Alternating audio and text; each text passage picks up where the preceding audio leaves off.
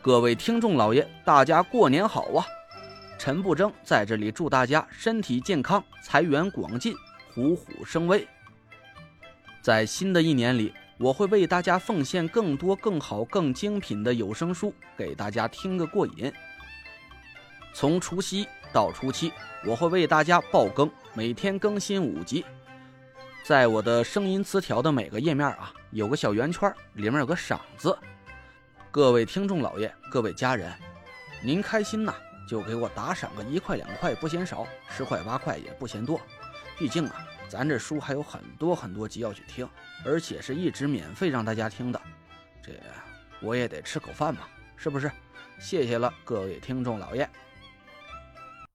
第二百五十集，我睡得迷迷糊糊的，敲门声接连不断的越敲越响，我嘟嘟囔囔的起床，穿着衣服。突然脑子里一闪，不会又是送快递的吧？我一下来了精神，赶紧穿好衣服跑出去打开院门。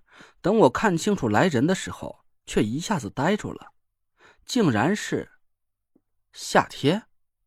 夏天的神色很慌张，我刚打开门，他就一头冲进了院子。我愣了一下：“你怎么来了？快快，老不死的，老不死的他！”夏天急得话都说不出来了，田慧文也听见了声音，走了出来。他见到夏天，竟然没像以前那么横眉冷眼的，还把他请进屋里坐下，给他倒了杯水。慢慢说，到底是怎么了？夏天一口喝干了水，缓了口气儿。啊，是关外熊家，他们来找老不死的麻烦了。什么？我心里一沉。夏前辈现在怎么样了？我也不知道。夏天的神色很焦虑。这几天我眼皮老是跳，总感觉要发生什么不好的事儿。今天一早就发现家里的铜狮子变黑了，我赶紧查看了一下，里面封印的雄九的魂魄不见了。我心里一惊，怪不得关外熊家这几天没来找我的麻烦，原来他们转移了目标，朝夏家下手了。我觉得这事儿有点不对，就赶紧去找老不死的商量。可我一进家门，夏天好死不死的在这个看节上打了个疙瘩，我和田慧文吓得脸色煞白，还以为夏天看见夏风的尸体了呢。家里乱七八糟的，好像是经过了激烈的打斗，老不死的不见了。我赶紧问道：“那你问过邻居了吗？有没有人看见夏前辈去了哪里？”问了，邻居说下半夜睡得正沉的时候，就听见老不死的家里有乒乒乓乓的声音，闹得他们一晚上都没睡踏实。等早上过来啊，敲门就没动静了，他们还以为老不死的半夜撒癔症，到早晨睡着了呢。我赶紧掏出手机来看了一眼，今天是农历初七，我的心一下子就沉了下来。今天是单日，看来关外熊家是早有准备。他们是趁着夏前辈脑子不清楚的时候突然偷袭的。那那怎么办？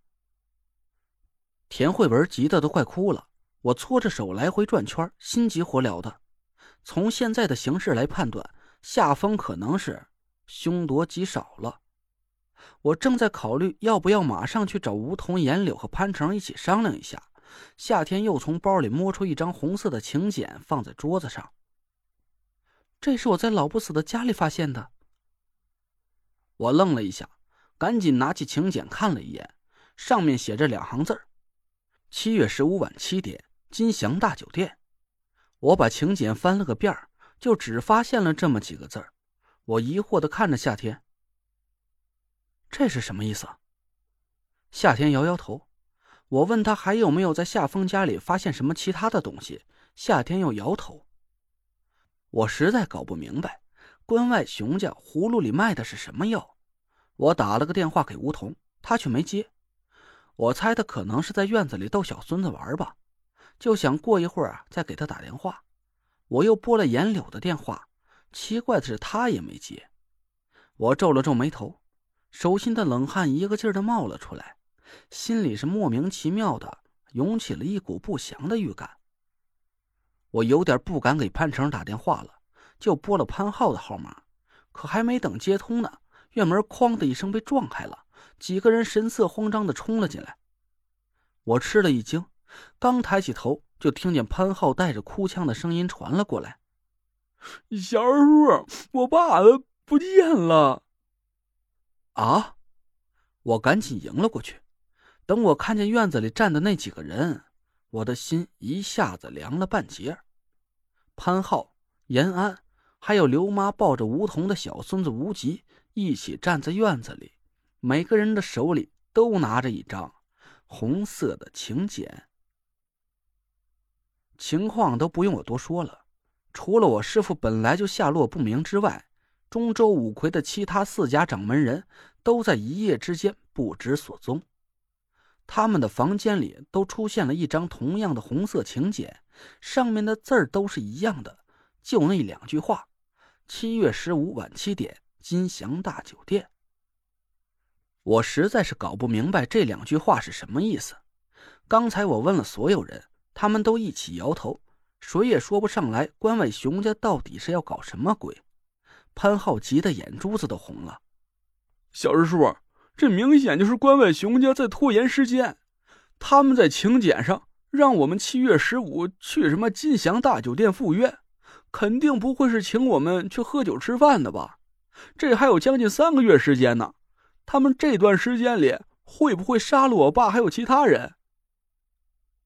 其实我也有这种担心，但是我也不敢当着这么多人的面赞同潘浩的话，我怕他们乱了阵脚。我拍拍潘浩说。